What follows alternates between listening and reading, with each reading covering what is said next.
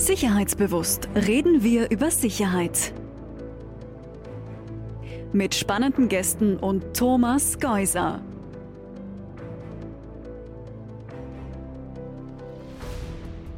Ja, herzlich willkommen wieder einmal bei Sicherheitsbewusst. Diesmal geht es um das Internet, das eigentlich sowas wie die Luft ist, die wir atmen und was passiert, wenn das Internet nicht mehr zur Verfügung steht. Darüber spreche ich mit Jaro Krieger-Lamina von der Österreichischen Akademie der Wissenschaften. Und wir treffen uns heute hier in einer Wohnung im Süden von Wien. Und ich beginne mal mit der Frage, die ich immer stelle. Lieber Jaro, wann warst du denn zuletzt sicherheitsbewusst? Also was mir da spontan einfällt, ist eine Situation in der Schule meines Sohnes, wo es darum ging, dass bei einer Tanzaufführung fotografiert und gefilmt wird und die Bilder dann auch vom Training vorher auf die Webseite der Firma kommen sollten, die das mit den Kindern gemacht hat. Also hier sicherheitsbewusst im Sinn von Datensicherheit oder Datenschutz. Das war relativ schwierig, da sozusagen zu widersprechen, weil angenommen worden ist automatisch, dass alle Eltern damit einverstanden sind, dass die Bilder ihrer Kinder mit einer Blanko-Vollmacht sozusagen überall veröffentlicht werden können, wo es die Firma gern hätte. Ja, und das ist mir jetzt eingefallen, weil ich hier sehe, dass es immer noch sozusagen viel Aufholbedarf gibt, was so das Bewusstsein für Datenschutz betrifft zum Beispiel. Und das trifft sich ja auch etwas mit deiner Aufgabe. Du bist am Institut für Technikfolgenabschätzung der Österreichischen Akademie der Wissenschaften tätig. Was macht dieses Institut? Ich kenne das jetzt eigentlich nur unter Anführungszeichen von einem Bericht, den ihr für das Parlament erstellt jedes Jahr. Mhm. Ja, unser Institut beschäftigt sich ganz grundsätzlich mit den Folgen von Technologien auf die Gesellschaft, mit den Wechselwirkungen zwischen Gesellschaft und Technik, auch den Fragen, wie, wie Technik entsteht sozusagen, was für eine Rolle oder Funktion wir der Technik zuschreiben oder welche Rolle sie einnimmt in der Gesellschaft. Und hier haben wir dann verschiedene Forschungsschwerpunkte, die sich ähm, dann mit einzelnen Aspekten davon beschäftigen. Und du bist selbst Techniker von der Ausbildung? Ja, sowohl als auch. Also ich habe eine Ausbildung als Fotograf gemacht, habe dann relativ lange im Webdesign-Bereich gearbeitet. Das ist dann immer mehr in Richtung IT gegangen war am Schluss sozusagen von dieser Phase meiner, meiner beruflichen Karriere IT-Leiter und habe Informationssicherheitsmanagement studiert und habe mich damals schon interessiert für eben so Datenschutzfragen, für Privatsphäre und so. Und habe dann im Zuge eines Projekts an das Institut für Technikfolgenabschätzung gewechselt. Und dort beschäftige ich mich hauptsächlich mit Forschungsprojekten, wo es um das Verhältnis von Sicherheit, Überwachung und Privatsphäre geht. Und ganz wichtig in dem Zusammenhang sind natürlich immer auch die verschiedenen Digitalisierungsprozesse in, in unterschiedlichen Bereichen der Gesellschaft. Und genauso geht es dann auch sehr konkret, ebenso wie in diesem Fall, um die Sicherheit von kritischen Infrastrukturen zum Beispiel. Da geht es auch um unsere Abhängigkeit von Technik und so weiter. Ja, und jetzt im Oktober 2022 ist ja das Projekt, mit dem du dich in den letzten Monaten und Jahren beschäftigt hast, fertig geworden. EasyDoor heißt das und das Grundannahme ist, dass das Internet ausfällt in Österreich und was dann passiert. Was passiert dann eigentlich? Wir wollten uns anschauen, was passiert, wenn einzelne Dienste des Internets ausfallen oder auch dann das ganze Internet sozusagen. Und zwar für einen längeren Zeitraum und großflächig. Also so, dass es schwierig ist, einen schnellen Workaround zu finden, um, um weitermachen zu können, sozusagen.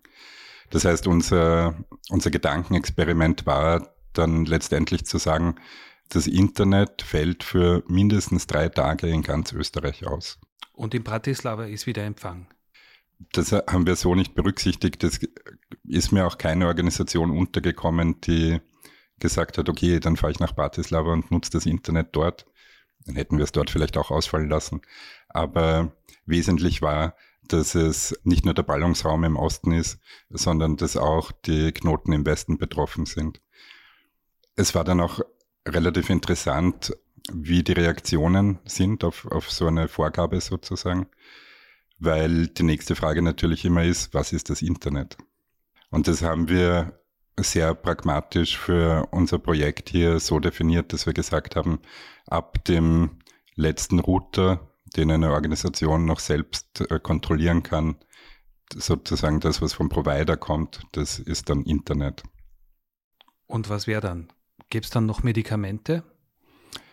Ähm, ja, also es ist im Gegensatz zu einem Blackout, wo der Strom großflächig ausfällt, natürlich noch viel mehr möglich.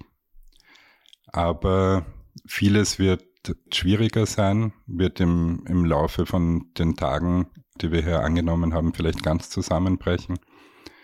Und alles wird deutlich langsamer funktionieren. Man kann sich das so vorstellen, dass jede Art von Kommunikation behindert ist oder ausfällt, außer die persönliche.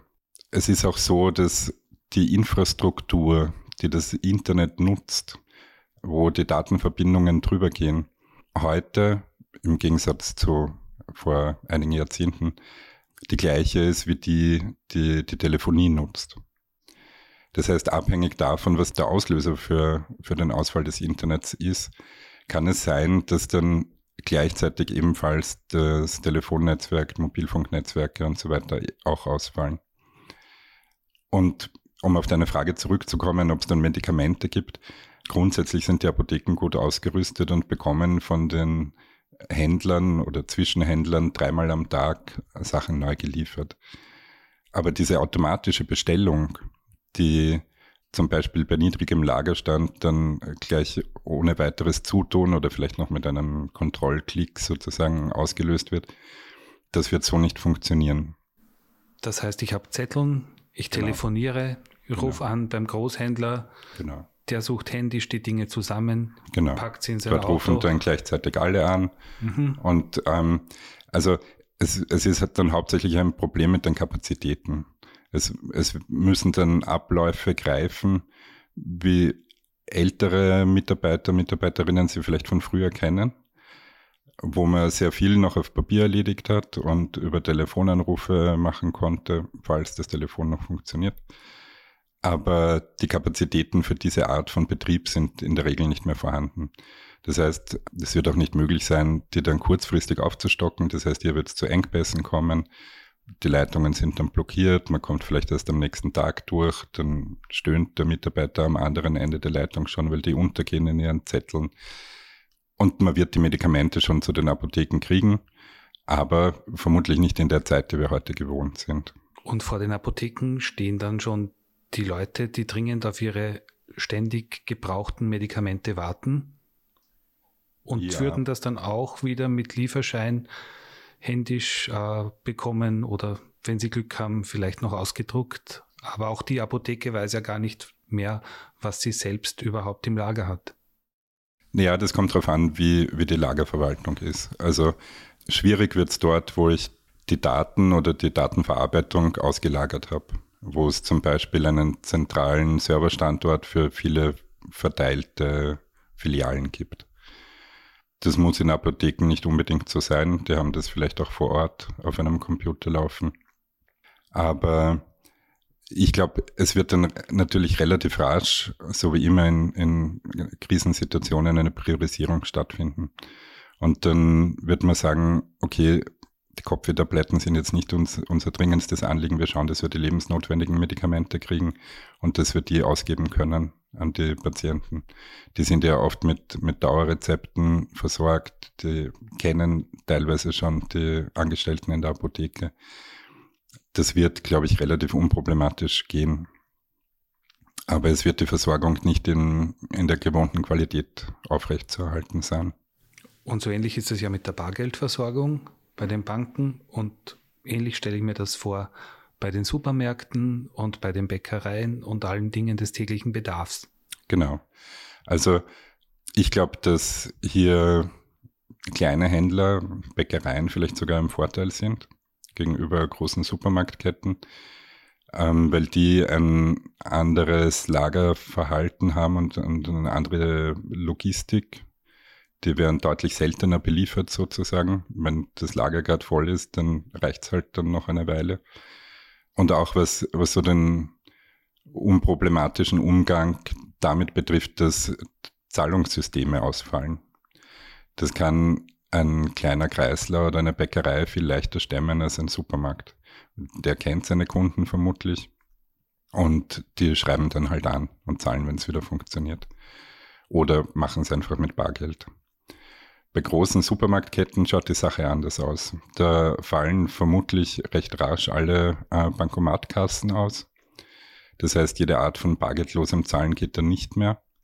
Und ob Zahlen mit Bargeld geht, hängt sehr davon ab, wie die, die Verrechnung an der Kasse funktioniert.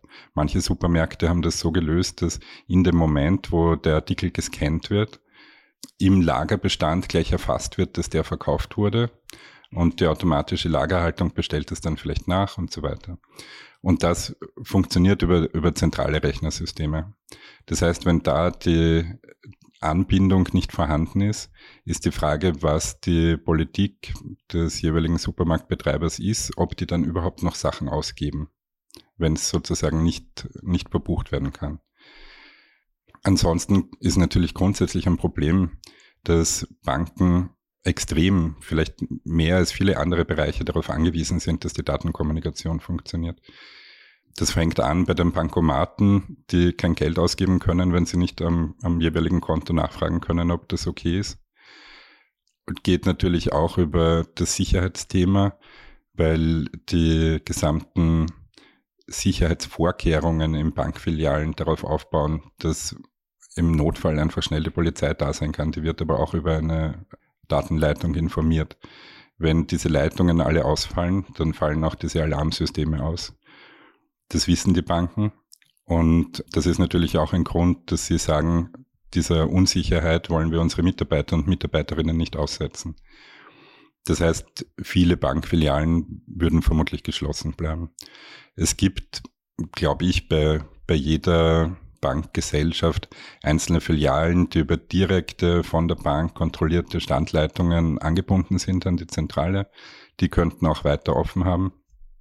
Aber die Versorgung mit Bargeld wäre definitiv ein Thema. Das hat sich schon gezeigt, wenn es ums Thema Blackout geht. Hier, glaube ich, fehlt es ein bisschen so an einer Gelegenheit vielleicht, wo, wo sich alle involvierten Stakeholder zusammensetzen können und darüber reden, wie sie das machen wollen. Das ist die Frage, ob das, ich glaube, Geldmarktservice Austria heißt, dass die das Bargeld dann tatsächlich bringen, sozusagen. Ob die willens sind, in so einer Situation überhaupt Bargeld auszugeben. Und wenn nicht, muss ja nicht sein, aber dann ist vielleicht eine andere Lösung gut. Also das habe ich Ideen gehört von einfach Löcher stanzen in die Bankomatkarte. Weil die Karte braucht in dem Moment eh niemand mehr. Und das wäre sozusagen eine Möglichkeit, da so wie eine Art Kontoführung. Für jedes Loch kriegt man halt 100 Euro oder so. Oder ist halt 100 Euro beim Einkaufen wert. Wer auf der sicheren Seite sein will, der behält halt einfach die 500 Euro jetzt vom Klimabonus daheim und wechselt das in kleine Scheine und dann kommt man auch über die drei Tage drüber, die jetzt äh, die Annahme bei dem Projekt waren. Genau. Da waren ja auch andere beteiligt bei Isidor. Wie kann man sich die Zusammenarbeit in so einem Forschungsprojekt vorstellen? Also das ganze Forschungsprojekt wurde gefördert von Kiras. Das ist ein Forschungsförderungsprogramm für Sicherheitsforschung. Und in diesem Kiras-Programm sind die Projektkonsortien auf eine bestimmte Art und Weise zusammengesetzt. Da braucht es jeweils Partner aus dem akademischen Bereich, Partner aus der Wirtschaft oder der Industrie und dann noch Verwaltungseinheiten aus der öffentlichen Verwaltung, die vorab schon sagen, ja, das interessiert uns, das wollen wir haben. Die sind sogenannte Bedarfsträger in diesem KIRIS-Programm. Und in unserem Projekt hat es so ausgeschaut, dass das Innenministerium der Bedarfsträger war. Die sind auch zu uns gekommen, um zu besprechen, als erstes, was gibt's denn überhaupt schon zu dem Thema? Und letztendlich waren die auch Projektpartner im Projektkonsortium. Andere Partner waren neben unserem Institut für Technikfolgenabschätzung das Institut für Produktionswirtschaft und Logistik von der BOKU in Wien. Die haben das Projekt auch koordiniert. Und dann noch die Firmen Infraprotect, Repuco und Mara Dentro sowie das Ministerium für Digitalisierung und Wirtschaft Standort. Das war das Konsortium, die da zusammengearbeitet haben. Und wie immer in diesen Forschungsprojekten ist es so, dass man im Projektantrag schon darlegt, sozusagen, welcher Projektpartner dann im Laufe des Projekts welche Aufgabe ausführen wird. Und das funktioniert sehr arbeitsteilig in, in Work Packages gegliedert. Und ähm, am, am Schluss geht es dann darum, das ähm, gesammelte Wissen sozusagen zusammenzutragen und auch zu publizieren, um das auch sozusagen zugänglich zu machen für andere.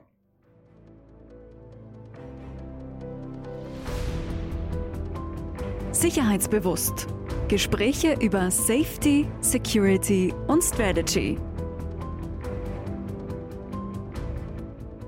Und es ist ja jetzt gerade fertig geworden. Ich habe das Projekt kennengelernt bei der IKT-Sicherheitskonferenz des Abwehramts Mitte September. Und super, dass wir es jetzt schon einen Monat danach schaffen, auch darüber zu reden. Ich habe mitgenommen, eine der Fragestellungen war ja auch, was das dann die Ergebnisse von eurem Projekt für das staatliche Krisen- und Katastrophenmanagement bedeuten. Und was lässt sich da ableiten? Ja, das, das war einer der, der vielen Ziele in diesem Projekt sozusagen. Nachdem das staatliche Krisen- und Katastrophenschutzmanagement, SKKM, in den vergangenen Jahren schwerpunktmäßig zum Thema Blackout gearbeitet hat, ging es ihnen dann 2019, wie wir das Projekt beantragt haben, darum, einen, den neuen Arbeitsschwerpunkt, den sie sich gegeben haben, nämlich Internetausfall, möglichst gut mit auch wissenschaftlich bearbeiteten Erkenntnissen sozusagen zu unterfüttern. Da hat sich dann eben herausgestellt, dass es zu dem Thema relativ wenig gibt. Speziell für Österreich eigentlich nichts, muss man sagen. Und auch weltweit, wir haben da recherchiert, wo, wo auch immer wir sozusagen irgendetwas finden konnten zu dem Thema, gibt's wenig, was sich damit beschäftigt, was passiert, wenn das Internet durch eine Katastrophe, durch einen Cyberangriff oder ähnliche Sachen unerwartet ausfällt. Es gibt einiges an Literatur zu dem Thema, äh, auch aus soziologischer oder politikwissenschaftlicher Sicht, was passiert, wenn bestimmte Dienste ausfallen, auch aus psychologischer Sicht vielleicht, wie gehen die Menschen dann damit um. Und es gibt einiges, was sich mit der Frage beschäftigt, was passiert in einem Land, wo vielleicht ein autoritäres Regime dann bewusst das Internet abdreht. Aber mit der Frage, was passiert, wenn das Internet plötzlich und unerwartet ausfällt, haben sich noch relativ wenige beschäftigt bis jetzt. Genau, und das SKKM in Österreich möchte auch auf diese Situation gut vorbereitet sein und deswegen war einerseits die Frage, was passiert, wenn das Internet ausfällt? Wie entwickelt sich die Lage in so einer Krise? Und andererseits, was könnte man schon vorher tun, um dann in so einer Krise besser darauf reagieren zu können? Und hier haben wir einige Sachen gefunden. Das eine ist natürlich zu schauen, das kann in jeder Organisation funktionieren und da kann das staatliche Krisen- und Katastrophenschutzmanagement auch auf die Betreiber kritischer Infrastrukturen in Österreich einwirken, dass jeder innerhalb seiner Organisation schaut, wo bestehen hier Abhängigkeiten vom Internet, die vielleicht gar nicht nötig sind. Sehr oft werden jetzt nur als, als sehr simples Beispiel Daten in die Cloud ausgelagert, die ich dann aber vielleicht brauche im Betrieb. Oder die ich auf diese Art und Weise mit Geschäftspartnern teile. Und die ich im Betrieb aber auch immer wieder austauschen muss mit diesen Geschäftspartnern. Das wird einfach nicht funktionieren. Wenn das Internet weg ist, gibt es keinen Zugriff auf die Daten in der Cloud. Also Backup, Backup, Backup und das daheim? Ja. Also die Frage ist natürlich, was brauche ich? Wenn ich sage, die Daten sind nice to have, aber wenn ich die mal vier Wochen nicht habe, ist auch okay, dann kann ich die auch in der Cloud auslagern. Wenn ich dort nicht Datenschutzprobleme oder, oder andere Gründe habe, es nicht zu machen. Aber jetzt, was die Ausfallsicherheit betrifft, geht es einfach darum, die eigenen Geschäftsprozesse zu analysieren und zu schauen, welche Daten brauche ich, welche Infrastruktur brauche ich, um im Krisenfall funktionieren zu können, so gut wie entweder ich das möchte oder es von mir erwartet wird als KI-Betreiber. Und dementsprechend muss ich schauen, dass ich notfalls diese Geschäftsprozesse auch offline abwickeln kann. Oder zumindest eine Umgehungslösung habe, wo ich sage, mit der kann ich vier Wochen leben und bis das dann wieder funktioniert, ist das ausreichend. Aber diese Analyse, die muss innerhalb jeder Organisation stattfinden und natürlich auch innerhalb des SKKM. Auch die haben Abläufe, die sie anschauen müssen, wie, wie das sozusagen im Krisenfall funktionieren kann. Da geht es auch um Kommunikation. Also in vielen Firmen werden Krisenstäbe über SMS alarmiert. Wenn ich jetzt in einer Situation bin, wo das Mobilfunknetz ausfällt, brauche ich einen Plan B. Mhm. Das kann dann auch nicht die App sein, weil die vermutlich auch nicht funktioniert. Da gibt es unterschiedliche Ideen, die die verschiedenen Betreiber kritischer Infrastrukturen haben, von, von Funkgeräten bis hin einfach zu einem vorher vereinbarten Plan. Wenn diese Situation eintritt, dann einfinden um so und so viel Uhr an dem Ort. Wenn das vorher jeder weiß, der davon betroffen ist, dann muss ich in der Situation gar nicht kommunizieren, kann dann die Leute zusammenbringen und die können schauen, wie sie mit der Situation umgehen.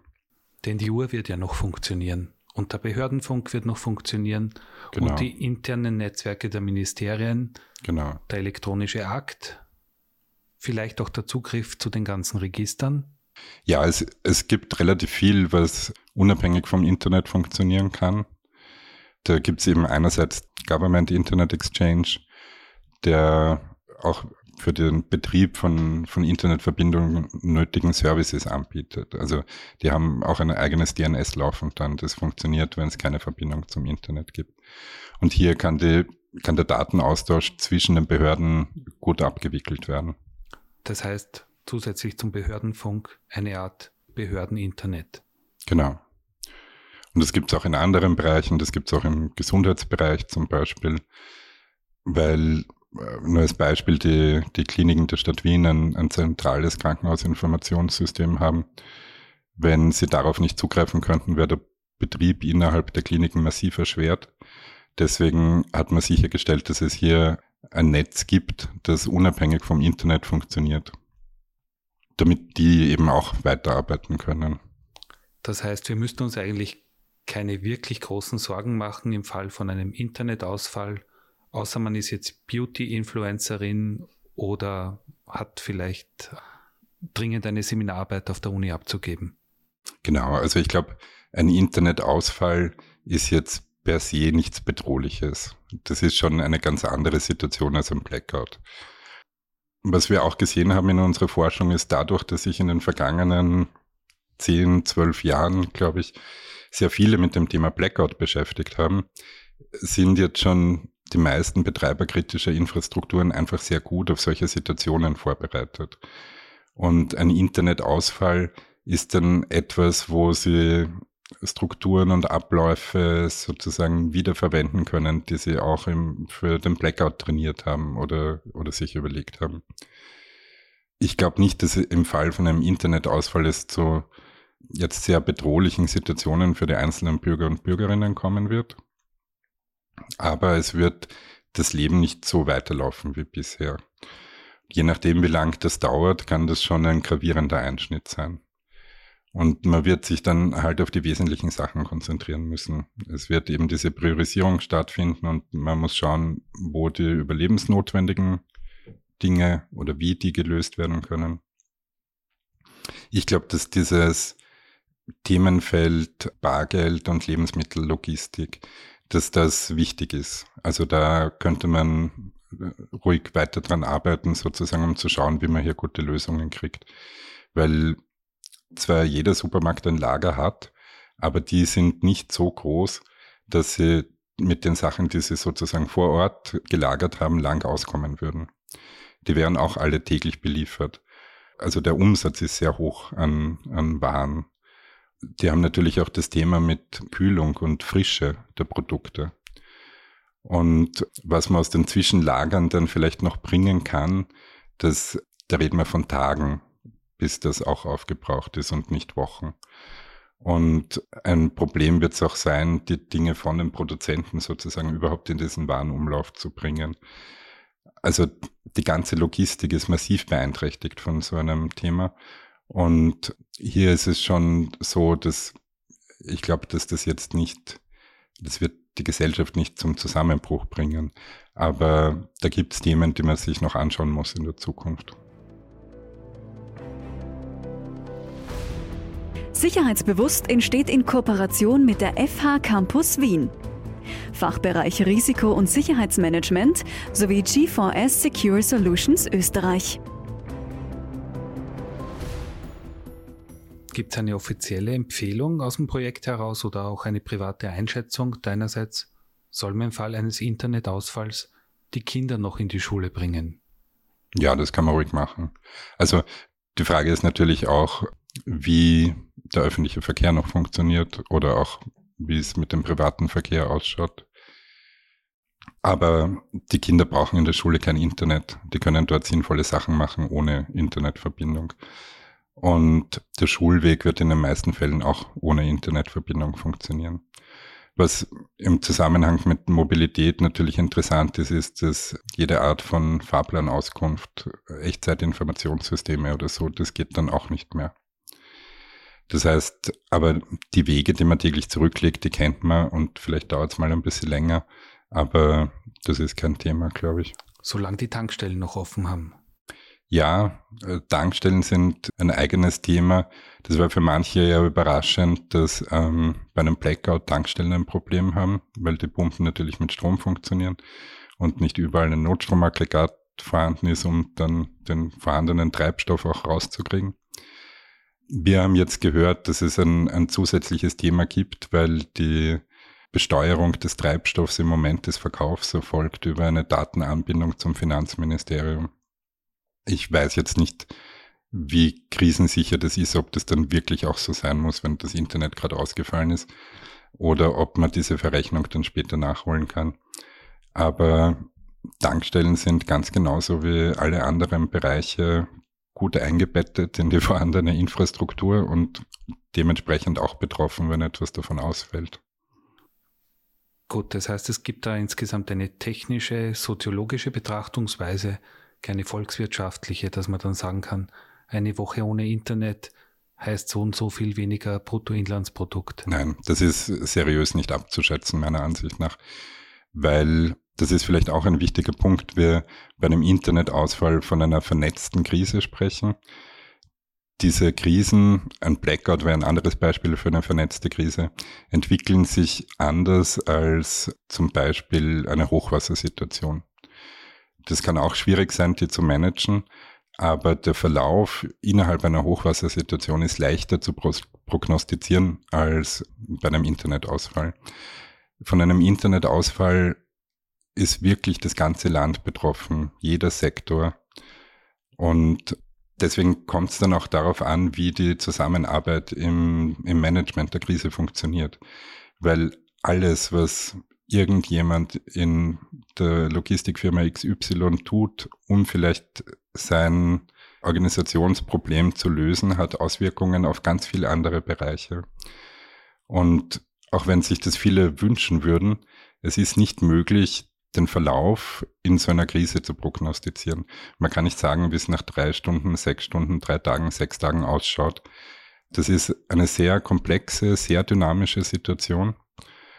Und die Vorbereitung darauf wird nicht sein, dass ich einen Ablaufplan habe, den ich dann durchgehen kann, sondern die Vorbereitung kann nur sein, dass ich versuche, mir die nötigen Ressourcen zu besorgen, um handlungsfähig zu bleiben und dass ich funktionierende Kommunikationskanäle habe mit allen, die ich brauche, um die Krise bewältigen zu können. Und leider sind auch Podcasts nicht zu hören, wenn das Internet ausgefallen ist. Wir kommen langsam zum Schluss und eine meiner letzten Fragen in jedem Gespräch ist, ob du eine Literaturempfehlung hast, sei es ein Weblink, sei es ein Buch, irgendeine andere wissenschaftliche Publikation, die du jetzt nach den Erfahrungen mit dem Projekt EasyTor unseren Hörerinnen und Hörern auch vorstellen magst. Konkret zu dem Thema gibt es jetzt eigentlich nichts, was ich, also es gibt natürlich Bücher, die sich damit befassen, was passiert, wenn das Internet ausfällt. Aber ich glaube, eine interessantere Empfehlung wäre vielleicht grundsätzlich ein interessantes Buch zu Hause zu haben, das man zur Hand nimmt, wenn die anderen Unterhaltungsmöglichkeiten ausfallen, weil das Internet gerade nicht geht.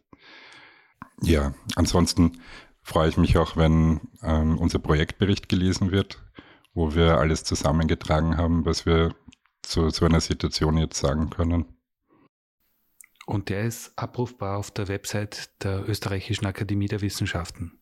Genau, der wird bei unseren Projektpartnern und bei uns veröffentlicht sein auf der jeweiligen Projektwebseite und ist ab Ende November zu haben.